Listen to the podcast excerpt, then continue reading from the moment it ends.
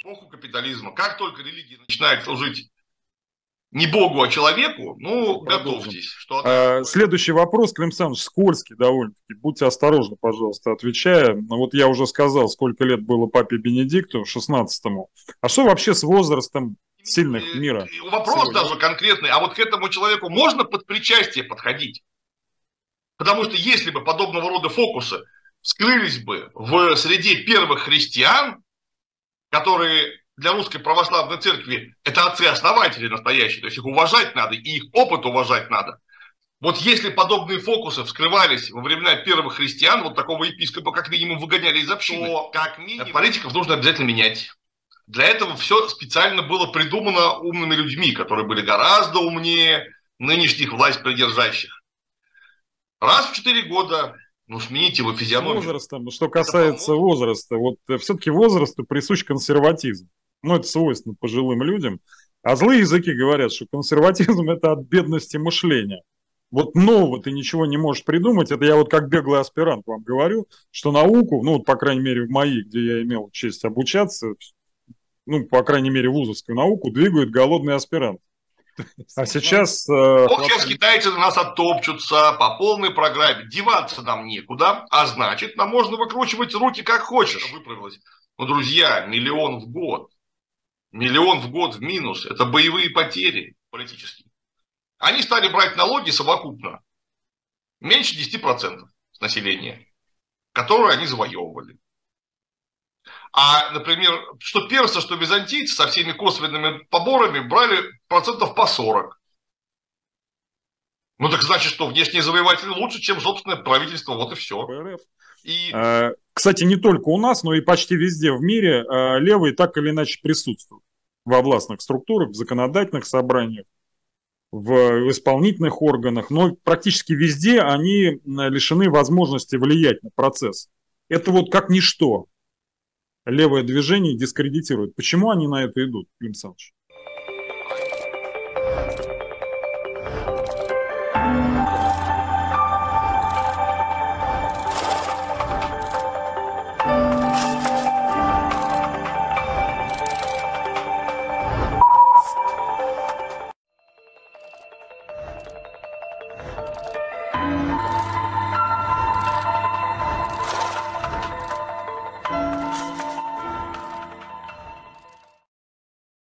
Под самый конец года умер э, Бенедикт XVI в садах Ватикана, папа на покое, 95 лет. Действующему папе Франциску 85 лет. Тоже, говорят, много болеет и много в, католической, в католическом мире э, много таких тревожных разговоров. А как же пойдет в будущее римская католическая церковь?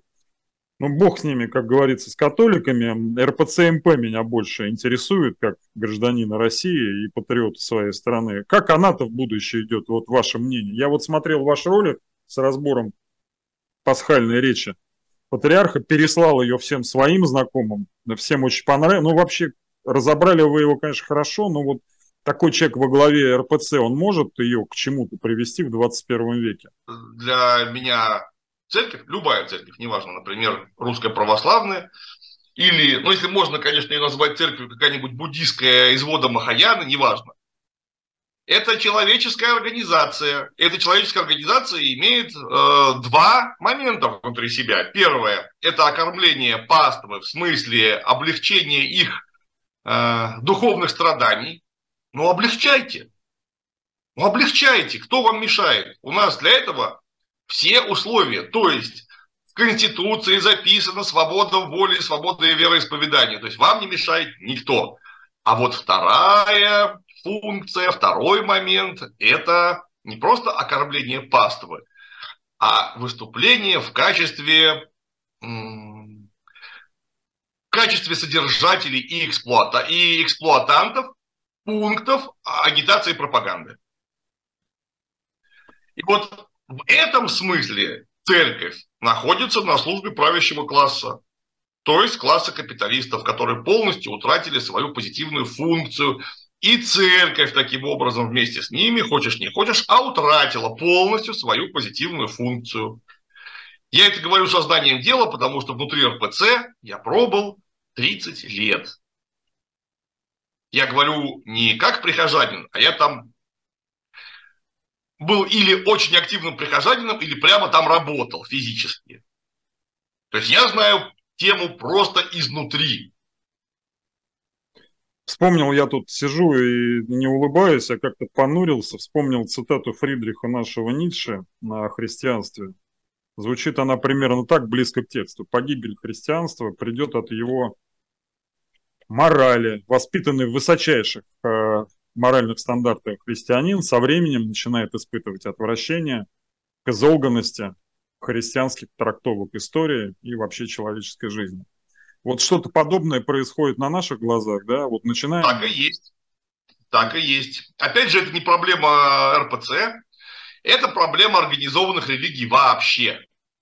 В эпоху капитализма. Как только религия начинает служить не Богу, а человеку, ну, готовьтесь, что она у этого самого человека, которому она служит, позаимствует все мерзости, к которым он склонен. Ну а как только прихожане почитают уставные тексты, например, Евангелие, и обнаружат, что те, кто ведет их э, в светлое посмертие, э, не приведут их никуда, кроме как в ад, потому что нельзя вообще с этими людьми даже рядом находиться.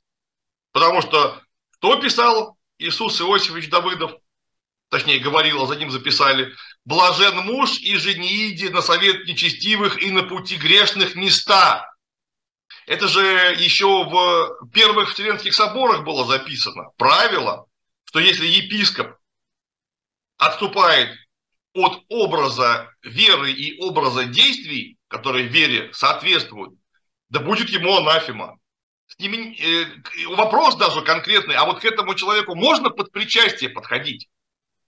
Потому что если бы подобного рода фокусы вскрылись бы в среде первых христиан, которые для русской православной церкви это отцы-основатели настоящие, то есть их уважать надо, и их опыт уважать надо. Вот если подобные фокусы вскрывались во времена первых христиан, вот такого епископа как минимум выгоняли из общины. Как минимум. А вообще-то могли еще и убить. На всякий случай. А, мой редактор Ира Некрасова, которая следит за нашей беседой, мне пишет, вот, а, значит, патриарх Кирилл сказал о том, что в Москве в настоящий момент строится более 200 новых храмов. Да, я читал. Это, вот э, что такое, как раньше говорили, экстенсивный подход да, к развитию веренной ему организации? Господи, это... как, э, опять же, вам любой абсолютно христианин скажет, который именно воцерковленный и регулярно посещающий ту самую церковь, то есть не, не, не наружный христианин, а внутренний христианин. Храм – это не здание, храм – это община. Потому что где двое соберутся во имя мое, там и Бог с вами да пребудет как опять же было сказано, э, двое или трое соберутся во имя мое. Для этого храм вообще не нужен, совсем. Но если есть возможность, почему бы не построить? Но когда строят 200 храмов одновременно, скажите, пожалуйста, а вы общину для них где найдете? Вы где общину для них найдете? Вот в принципе их просто нету. Во всей Москве нет столько верующих, сколько есть храмов. Я давным-давно уже обратился э, к атеизму полностью и сознательно и бесповоротно. Но если бы я был по-прежнему христианином, в такой храм я бы не пошел. Обсудим тему вашего атеизма как-нибудь потом на досуге, если можно. Я понимаю, что это деликатная да, тема. Да. И, наверное, давайте с церковью закончим, а то как да. бы нам на нары не заехать э, по причине оскорбления чувств верующих, еще как-нибудь ненароком оскорбим, если продолжим. А, следующий вопрос, Клим Александрович, скользкий довольно-таки. Будьте осторожны, пожалуйста, отвечая. Ну, вот я уже сказал, сколько лет было папе Бенедикту, 16-му. А что вообще с возрастом сильных мира всего? Я вот, у меня как-то возникла идея, втемяшилась в голову, по-другому не могу сказать, поговорить с Владимиром Вольфовичем Жириновским для развития канала. Значит, ну, как говорится, решено, сделано. Обошлось, слава богу, без эксцессов, но много он мне там сказал спорных вещей. Среди всего прочего он сказал, что вот возраст э, преклонный для политика – это хорошо, мол, гормональный фон не мешает принимать такие взвешенные решения. Вот э, вспоминая события, раз мы вспоминаем хронологию событий прошлого года, э, январь месяц, Казахстан, вот эти крики «Старик, уходи!» на площадях казахских городов, э, это ведь эти крики не говорят о том, что возраст политики – это хорошо. Я вот считаю, что, например, плохо, а вы как считаете? А я считаю, что если вы играетесь в буржуазную демократию, то политиков нужно обязательно менять. Для этого все специально было придумано умными людьми, которые были гораздо умнее нынешних власть придержащих. Раз в четыре года, ну, смените его физиономию. Это поможет элементарно выпустить пару податного населения, а следующему президенту, там, не знаю, премьер-министру, как угодно так и назовите, э, очень поможет, потому что в любую секунду сможет сказать всю эту мерзость, на которую вы совершенно справедливо обижаетесь, сделал, э, скажем, Барак Обама. Это, это не мы. Мы пришли все исправить. Кстати говоря, вот наше предвыборное обещание. Мы все исправим. Через 4 года, когда становится ясно, что ничего они не исправили, его избирают на нового и говорят, слушайте, э, это вот был этот, это который был неправильный мед, пришел. Это был неправильный мед, сейчас будем правильно. Вот теперь будет точно. И это же, эта музыка может столетие продолжаться. Главное, раз в 4 года менять физиономию. И вот тут-то, конечно, возраст это большой минус, потому что физиономия должна быть симпатичная, харизматичная. Вот когда вы выбирали, я помню, Билла Клинтона, только-только, когда он только инаугурировался. Как же его все любили-то, господи, потому что он же молодой, красивый, физически развитый, ну прям модель. Молодец. Точно и, Альбер, же. и Альберт Гор у него был, кстати, вице-президентом, тоже мужчина такой видный, надо сказать. Да, да, да, да, да. Там целая прям, картинка была. Целый кабинет был таких вот прямо сочных мужиков, что называется. Точно так же это у нас и работало, когда у нас в 99-2000 году сначала в качестве э, премьер-министра, потом в качестве вриол, потом в качестве президента появился ВВ Путин. Молодой спортсмен, из КГБ выходец, а значит точно хороший, потому что все любили советское КГБ, на истребителе летал, вот у него этого запаса, между прочим, хватило ну, на много-много-много лет. То это просто появился молодой человек вместо этого мурла чудовищного Ельцина, которого уж просто видеть никто не мог. Вот просто поменяли э, имидж, что называется, сделали ребрендинг, и как хорошо вышло. А потом что-то сбоили, потому что у нас оказалось, что Путин это не просто фигура, которая э, находится при власти два срока, а это нечто безальтернативное и вообще наше стратегическое преимущество. И вот тут-то возраст играет, конечно, исключительно негативную функцию и негативнейшую роль. Я понимаю, что политик, как политик, который находится профессионально при власти, вот как раз хорошо, когда он в возрасте, именно потому, что ему гормональный фон не мешает, Именно потому, что если, конечно, все в порядке с медициной, а вроде как все в порядке у них с медициной, то есть долголетие обеспечено, и ясность мысли обеспечена, опыт гигантский, он все знает, всех знает, просто подняв телефонную трубку, может вопросы любые решить, опять же, потому что десятилетия находится внутри системы, только его во главе ставить нельзя. Но пускай будет советником чего-то почему-то, пускай помогает,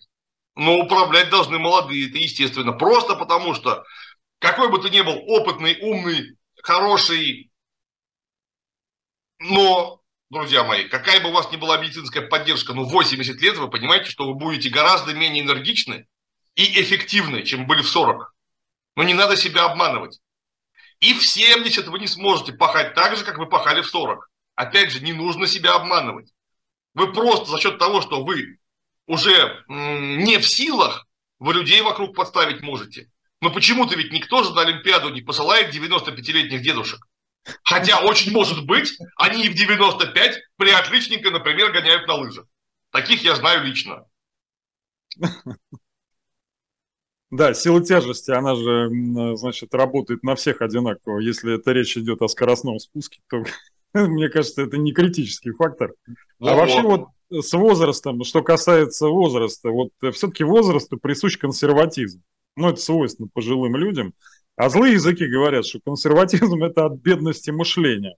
Вот нового ты ничего не можешь придумать. Это я вот как беглый аспирант вам говорю, что науку, ну, по крайней мере, в моей, где я имел честь обучаться, ну, по крайней мере, вузовскую науку двигают голодные аспиранты.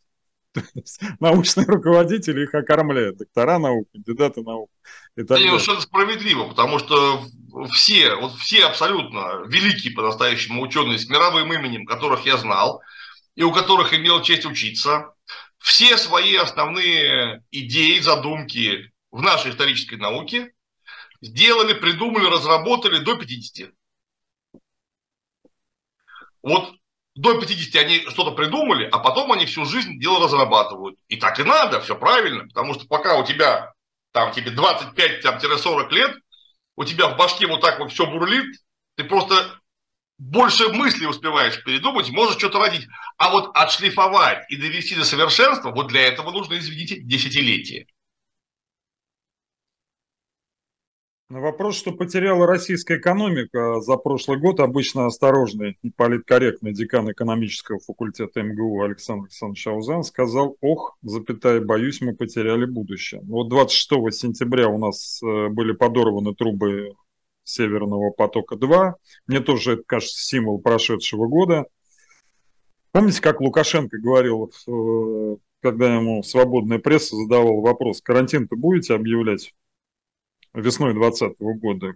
Карантин-то можно объявить, а что жрать-то будет? Сказал Васька в своем, в своем таком э, стиле. Я не к тому, что сидеть на нефтегазовой игле – это хорошо, да, при любых реформах это хорошая подушка безопасности для пенсионеров наших, социалки.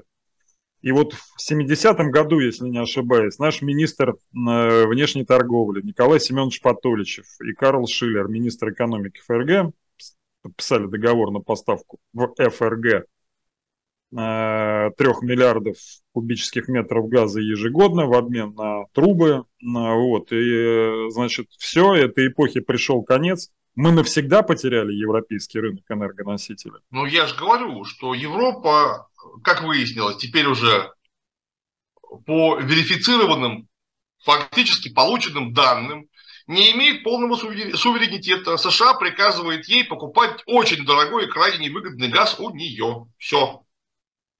У этой самой Северной Америки. Наш газ туда, конечно, как мы понимаем, поступает все еще. Что тоже очень удивительно, учитывая риторику нашу властную о том, что мы ведем борьбу с э, западным неоколониализмом, фашизмом и бог знает чем еще.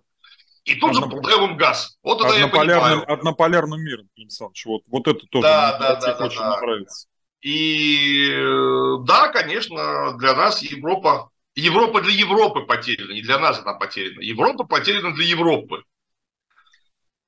А, а у нас-то в свое время почему-то не озаботились, опять же, диверсификацией тех самых ресурсных потоков. Почему-то мы не гнали газ э, в Китай, Таиланд, который этот газ просто потреблять будет в любых количествах, у них своего газа очень мало – мы продолжаем дружить с Европой. Уж если мы великая эта бензозаправка, надо же просто вот прикинуть палец к носу и сообразить, что надо бы как-то развести потоки. Если тут будет плохо, а то, что тут будет плохо, это было понятно любому вообще, вопрос только во времени. Так значит, нужно, может быть, подстраховаться? Нет, никто не подстраховался. А сейчас... Э, Ох, сейчас китайцы на нас оттопчутся по полной программе. Деваться нам некуда, а значит, нам можно выкручивать руки как хочешь. Это хорошо знает любой предприниматель, работавший с китайскими партнерами. В частности, я хочу сказать, что купить у китайца – это очень и очень большая проблема. Точно так же, как у индуса. А что-то продать китайцу – это вообще-то ну, просто подвиг, да? Вообще что-то героическое в этом есть. Плюс еще хочу отметить абсолютную логистическую неготовность к нашему вот этому развороту на восток. Трансип перегружен. То есть, если бы к этому всему готовиться заранее, все бы сейчас было бы спокойно. Но это уже не происходило по непонятной мне причине. И вот... Ну, вот в 2014 году уже все, всем все было ясно. Если в то время, несмотря на все гигантские возможности решить разом нашу восточноевропейскую проблему тут же, точнее не нашу, а нашего империализма, если ее не решили и собрались в Минске договариваться два раза подряд, непонятно вообще о чем и с кем, почему 8 лет не было потрачено на то, чтобы... 8 лет это очень много. На то, чтобы раскидать риски-то в разные стороны.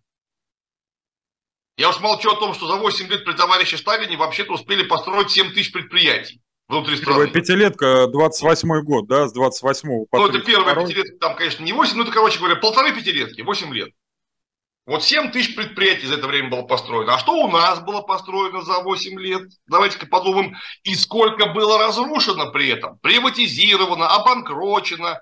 Как так вышло, что у нас вдруг за все эти годы, хотя мы вроде как готовились к суровому противостоянию, например, не были полностью восстановлены заводы по производству прецизионных подшипников, на которых строятся геростабилизированные платформы для запуска ракет.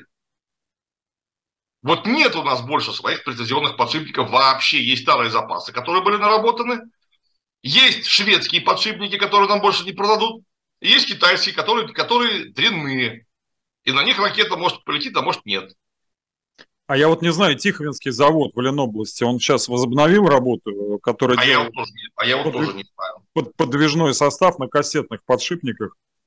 Я просто слышу, когда э, живу не так далеко от железной дороги, когда идет, идут вот эти новые вагоны, можно говорить по телефону. То есть вот шум, да. от, кач... шум от качений не такой, что он перекрывает. Как идет старая электричка, извиняюсь перед абонентом, заканчиваю разговор, поезд не пройдет, бесполезно там что-то продолжать обсуждать. Так вот, э, в итоге-то в 22 году, я вот так понимаю, что система РФ, то, что называется система РФ, тема, термин заимствовал у Глеба Павловского, находится на грани устойчивости. И то же самое можно сказать, что и управленческие системы Европы, ну и в остальном мире тоже как-то опасно близко потери этой самой устойчивости. И приятель мой один, трудится он в коммерсанте, сказал мне, что я прогнозирую, он обычно достаточно хорошо попадает в своих прогнозах, что я прогнозирую, что 23 год будет самым страшным годом в истории нашей страны. Клим Саныч, что будет? Вот, чтобы людей не пугать особо. Что вам видится? Как я уже говорил, может быть все что угодно. А одна проблема, что я ничего хорошего не вижу. То есть оно все что угодно из широкого спектра плохого. Остается только надеяться, что по-настоящему плохих э, результатов не будет. Но то, что будет гораздо тяжелее, чем в 2022 году, это, скорее всего, факт. Просто потому, что вот все эти санкции, экономические проблемы, которые накапливаются там аж на даже не с 2020 года, а с 18-19, когда у нас тенденции по направлению вниз наметились. Мы же отнюдь не на подъеме попали в коронавирус, кто как помнит. Я-то помню это хорошо. Вот это все имеет большой отложенный эффект. То есть эти проблемы сами по себе не очень большие, но их много, и они накапливаются, накапливаются, накапливаются, а потом будет переход количества в качество. Очень может быть, что и в 2023 году, когда просто перегруженные демографические, экономические, э, ресурсные, в том числе человекоресурсные системы начнут давать э, сбои, не просто сбои, а с эффектом домино, самоподдерживающиеся сбои. Учитывая, что у нас так получилось, что, опять же, до коронавируса кривая демографии пошла вниз, причем пошла вниз очень сильно. Коронавирус, ясно дело, оно усилилось, и теперь тоже нет никаких шансов на то, чтобы это выправилось. Но, друзья, миллион в год, миллион в год в минус, это боевые потери. Это в полном смысле слова боевые потери. Вы понимаете, что в таком ключе мы будем существовать лет 10. После чего, вот если мы не остановим эти демографические потери по миллиону с лишним в год, после чего Российскую Федерацию можно будет э, вычеркивать из претендентов на какую-то самостоятельную политическую роль. В отсутствия человеческого капитала. Да. Просто-напросто. Да, да. Это пытаются парировать при помощи Э, завоза людей из-за границы, в первую очередь из бывших советских республик с юга. Но ведь кто едет-то? Неужели кто-то поедет в другую страну, у кого все в порядке с образованием, интеллектом и прочее, прочее, прочее? Убывает-то в первую очередь образованное население Центральной России. В первую очередь. Мы, во-первых, когда говорим, что русский мир, вы понимаете, что у нас русский мир на глазах убывает по миллиону в год. Это вы сделали. Ну вот вы сидите там у себя наверху в высоких креслах, и у вас русский мир, про который вы говорите, что вы защищаете его ценности, у вас при этом убывает по миллиону в год. Со станками мы справимся, с трубами мы справимся, мы с чем угодно справимся, если будет кому справляться, потому что нет ничего дороже, чем человеческий материал. Ничего дороже без человека не будет ничего. Но у нас, однако, оптимизируют медицину. До этого оптимизировали армию, и все время оптимизируют образование. Теперь уже, по-моему, третий раз на моей памяти. Вот за 45 лет, которые я живу, понятно, закончил я учиться в школе в 94-м, и все, начали оптимизировать образование. Оно будет все лучше, лучше и лучше. Сначала в сторону баллонской системы, потом приняли баллонскую систему, стали строить баллонскую систему, а теперь выходите из баллонской системы. Ну вы в своем уме. Ну вы просто в своем уме, что образование не может иметь трех реформ за 30 лет. Не может, это, это невозможно. Потому что образование это такая система, которая даст вам эффект через 15 лет минимум. И если вы будете раз в 10 лет ее реформировать, у вас не будет вообще никакого результата. Вообще. У вас мало того, что людей все меньше, они и образованы все хуже, потому что вы образование постоянно реформируете. И где единый учебник истории, например? Мы же говорим, что у нас же вдруг нужна нам какая-то идеология, а идеологии без прошлого не бывает. И 30 лет, 30 лет нет единого учебника истории. 30 лет, это просто преступление. Ведь за такое когда-то под трибунал отдавали, просто под трибунал, это диверсия что у вас граждане 30 лет подряд в одной стране учились по разным учебникам истории, имея в виду разное прошлое, э, из которого они исходят. У нас люди с разным прошлым, уже второе поколение рождается, с разным прошлым. Это катастрофа. Просто катастрофа. Клим Александрович, а вот я вспоминаю 6 ноября 1941 года на собрании партийного актива, который проходил в здании, вернее, в помещении станции метро Маяковская. Сталин сказал, а если немцы хотят истребительную войну, они ее получат. А сейчас бы он что сказал? Если русские хотят терпеть и умирать, пусть терпят и умирают. Такой немножко Тут вопрос, конечно, всегда классовый. Это вопрос не в русских, а вопрос в том, что пролетариат пока не до конца осознал себя как класс, он является пролетариатом. А пока мы не осознаем себя как таковое, мы не можем бороться за свои права, потому что мы отсутствуем как, объект, э, как субъект. Как объект-то мы, конечно, присутствуем, а вот как субъект мы отсутствуем. Но вопрос в том, когда. Это вопрос только времени, и как раз давление это, которое оказывается на пролетариат, я говорю не про российский пролетариат, а вообще про пролетариат. Потому что все люди труда во всем мире это братья и потенциальные союзники. Вот как только пролетариат себя осознает, ну тогда э, начнется обратный отчет исчезновения нынешней общественно-экономической формации. И это неизбежность, вопрос только в том, когда это произойдет. Я только еще хотел добавить, вот кому-то могло показаться, ну, значит, вообще в экономике все плохо, значит, э, ПСО дела идут, не можем комментировать как, да, а мы говорим про образование. Я хочу зрителям таким напомнить, что в послевоенном 46 году в бюджете Советского Союза 13% расходной части было направлено на образование. И совершенно это как бы точно совершенно не случайно. Вот что касается вот этих вот процессов, которые в России происходят, меня очень тревожит. Знаете что? Что а, разворачивается война против всех против всех. Я ее просто вот вижу, прям вот как по ГОПСу. Бюрократия утратила монолитность. Вижу, со многими общаюсь, с налоговиками, там, с административными, с муниципальными там, органами. Э, утрачивают они дееспособность. Работают так на отзыв. Вот э, примеров очень много, не буду на них останавливаться. Понятно, что нужно срочное, энергичное политическое, экономическое реформирование. А я вижу в нарративах пропаганды, выступлениях лидеров, выступлениях там, наш, высоких чиновников – стремление к фиксации статус-кво любой ценой. Это означает, что они будущего не видят. То есть они понимают, что там дальше будет только хуже.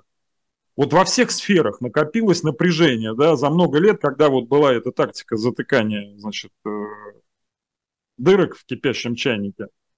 И дальше откладывать политический процесс, это просто самоубийство. Вот чем, чем позже произойдут вот эти вот перемены, тем сильнее, а главное, вот что страшно для системы, непредсказуемее рванет. Почему откладывают? Просто вот деградация, да? Ну, потому что а им-то что менять? У них задача, как у любого государства. Задача государства – это сохранение самое себя. Они будут делать все, чтобы сохранить самое себя, потому что я абсолютно уверен, процентов так на 99,5, что подавляющая часть наших власть придержащих уверены, что только на них-то все и держится. Вот как вот поменять-то никого нельзя. Они же элита. Им же 30 лет говорили, что они элита. Что вот они ведут страну, пускай и плохо, но вперед. Может быть, можно было бы и лучше, но других-то нет. Будем делать вот так вот. А дальше там еще была такая максима. Коней на переправе-то не меняют. И они делают все, чтобы сохранить э, статус-кво. Это самое главное, да, правильно. Горизонт планирования вообще отсутствует. Если раньше он был недалекий горизонт планирования, теперь его просто нету. Теперь нужно сделать так, чтобы государство осталось такое, какое оно есть, в том, на том месте, э, какое оно занимает.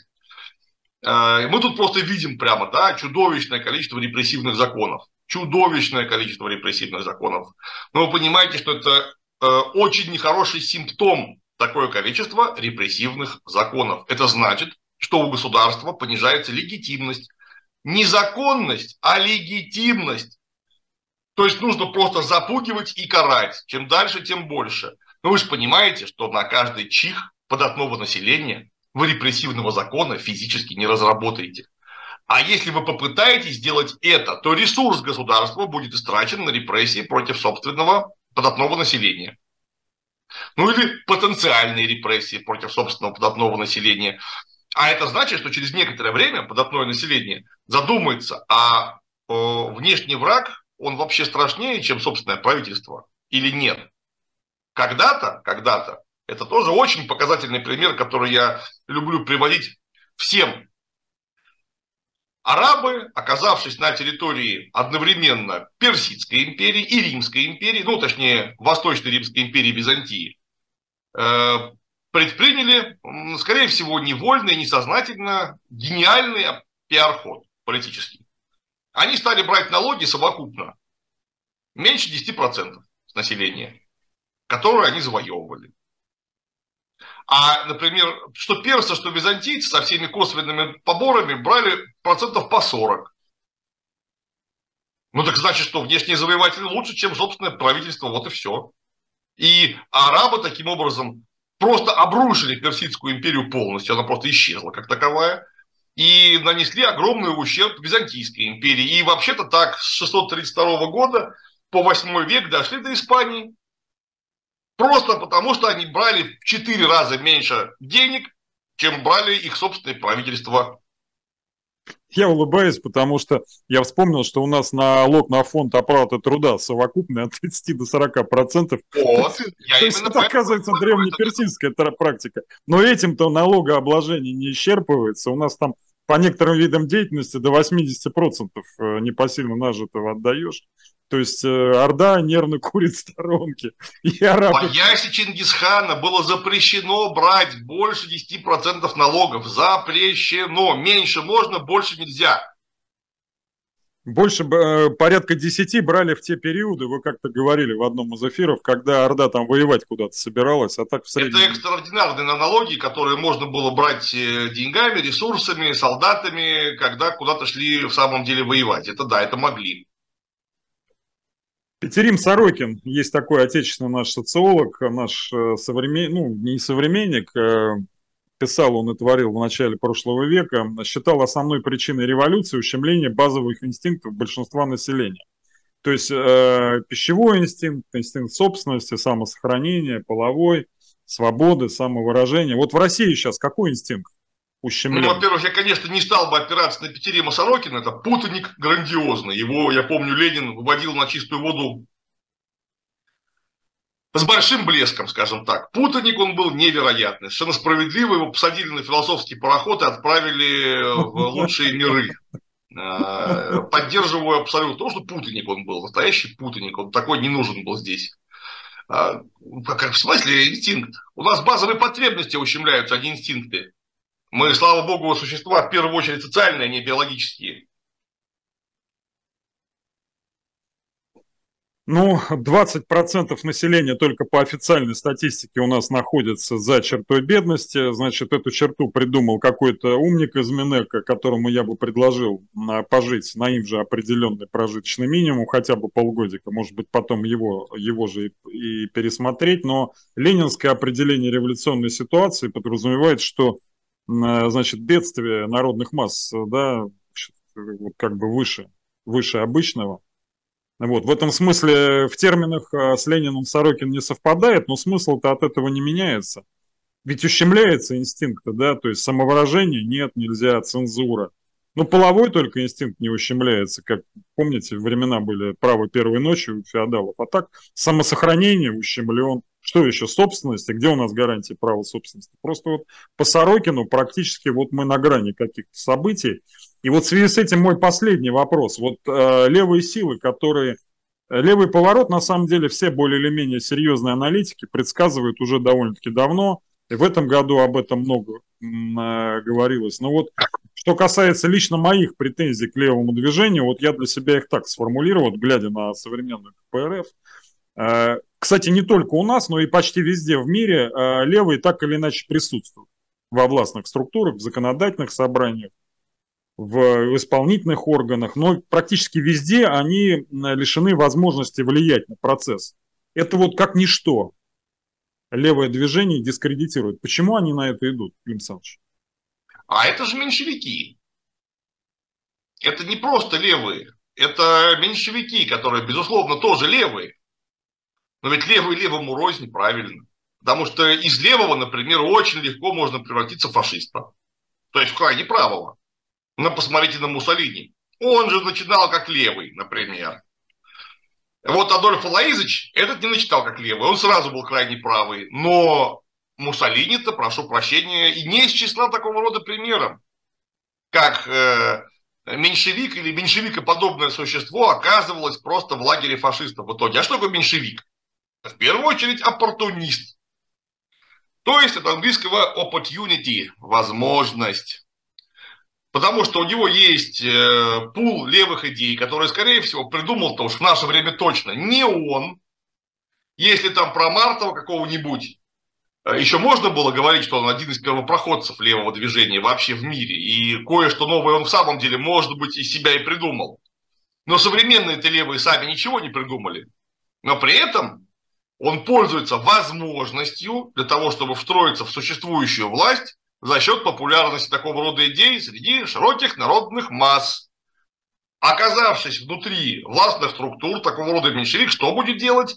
Так он будет канализировать, нет, даже, давайте так скажем, образно, это свисток, в который уходит пар, этот меньшевик, потому что у нас есть левые во власти. Что вы еще хотите? Посмотрите, пожалуйста. Они все вместе, их, кстати, очень много, 15%, проголосовали против инициативы партии власти. Не, ну понятно, что у партии власти 60%, а поэтому законопроект антинародный все равно приняли. Но ведь наши-то голосовали против. Это что значит? Нужно всем идти на выборы и сделать так, чтобы наши на будущий год набрали не 15, а 17%. О!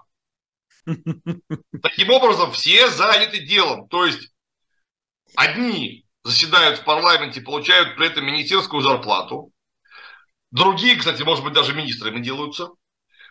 Третьи окормляют публику, чтобы она наконец-то напряглась, пришла все на избирательные участки и занесла бюллетени столько, чтобы было, может быть, даже 18%. 18%. Не будет 18%, украдут эти 3%. Будет 15% по-прежнему. Я это в комментариях объяснял. В меня столько помидоров прилетело, виртуально, конечно. Да какая разница? Даже если их будет 40%, а у партии власти 60%, что поменяется? Ничего не поменяется, потому что все законопроекты будет принимать партия власти. А вот больше 40, так, чтобы паритет был, вот точно не будет ничего. И при этом, заметьте, эта музыка играет столетие. Когда одни уговаривают, другие голосуют, и все пределы. И вот у нас глубоко уважаемый Николай Николаевич Платошкин. Умнейший человек, который как только начинает говорить про то, что существующую ситуацию легко можно выправить, если мы все придем на избирательный участок. Но, понимаете, это может сработать только в одном случае, если мы говорим про муниципальный уровень. То есть вот как-то вот не бьется с классиками никак э, вот эти вот все подходы. Марксизм это же не догма, а способ мышления скорее, да? Он... Это метод, правильнее говорить, научный метод. метод. Мышления. Вот в каком направлении сейчас нужно развивать левую мысль, Клим Саныч, ваше мнение? И... Ну, во-первых, это самое главное, это, слава богу, помимо моих советов, хотя многие и не без моих советов, чем горжусь, эту идею давно восприняли. Нужно делать то, что делал Ленин для начала. Потому что у нас есть марксизм, он же диалектический материализм, ну и заодно исторический материализм. Как метод, как инструмент самый передовой, который вообще доступен человеку, пока, по крайней мере. И что нужно сделать? А нужно сделать то же, что сделал Ленин. Не противоречиво осмыслить существующую реальность. Нужен новый э, развитие капитализма в России и империализм как высшая стадия развития капитализма. Вот две эти работы ждут э, своего читателя и писателя, потому что, с одной стороны, группа Олега Камолова работает, и более того, они уже закончили работу, выпустили они э, свою книгу большую, которая осмысляет существующее положение дел, и очень большая, просто гигантская работа была проделана и делается еще до сих пор группа Олега Двуреченского. Олег Камолов, Олег Двуреченский. Э, Двуреченский, э, наверное, это можно назвать развитие капитализма в России и описание всего постсоветского пространства. Научно, непротиворечиво, на основании просто гигантского исполинского статистического материала. Тоже работа сделана, оформлена в некоторое количество роликов, э, с печатью пока проблема, в том смысле, что ее никак довести не могут до конца. Вот это то, от чего плясать надо левым. Сначала нужно понять, где мы находимся, потом из этого, где мы находимся, необходимо сделать некий компендиум, то есть кратчайший путь, выжимку, для того, чтобы каждый человек, который не обладает э, огромными познаниями в истории экономики, мог просто понять из брошюрки, что тут написано. И вслед за этим сформулировать лозунги всем понятные. Лозунг – это быстрый призыв к действию. Это не просто так, взвейтесь да развейтесь. Лозунг – это призыв к действию. Когда-то была мир народом. Народом, хотел только рабочим, сказать. Земля крестьян, наоборот, земля крестьянам, фабрики рабочим. Так вот, сейчас у нас это, между прочим, снова оказывается чем-то чрезвычайно актуальным. Мы еще в 2020 году не могли бы сказать, что мир народом окажется рабочим лозунгом. Вообще-то. Ну и фабрики рабочим и, конечно, я бы сейчас, наверное, рискнул предположить, что нет, э, нет кредитом. Нет кредитом, да, это существенное добавление. Потому что наше богоспасаемое податное население умудрилось накредитовать, по-моему, на 3 триллиона. Я даже не знаю, а как, по-моему, даже больше, и доля просроченной задолженности растет, что, в общем-то, делает перспективы банковского сектора в 2023 году совсем нерадостными. Там какая-то критическая цифра просрочки. Вот. А это, Пон... кстати говоря, еще один очень хороший симптом того, что вообще-то банков быть не должно. Банк должен быть в единственном числе. Много банков – это угроза стране, прямая. Вспомнил еще помимо э, мира народом э, французское «Либерте, эгалите, фратерните». Э, про французскую революцию бы еще поговорить, это тоже, мне кажется, очень поучительно. Но это все-таки буржуазные лозунги. Это хорошие буржуазные лозунги, которые были весьма кстати и более чем актуальны в конце 18 века. Нет, я в плане, что они кратко сформулированы, а, всем да, понятно, да, да. и находили да. отзыв в сердцах людей. Вы, да. то, о чем вы сказали, кстати, я как предприниматель могу сказать, что весьма напоминает антикризисный план любой компании или корпорации. Первое – фиксация точки, где находимся. Второе – понимаем, как мы туда попали. Третье – намечаем антикризисный план. Четвертое – начинаем выполнять. Друзья, а, вынужден завершить эту интереснейшую, структурированную, подробную беседу. Клим Саныч, благодарю. А, Спасибо. Надеюсь, что продолжим наши с вами совместные посиделки на каналах. А, мне кажется, это у зрителя вызывает большой интерес. Прошлый ролик очень хорошо смотрели. Благодарю за то, что благодарю за то, что уделяете время. Друзья, берегите себя, будьте здоровы. Спасибо. До свидания.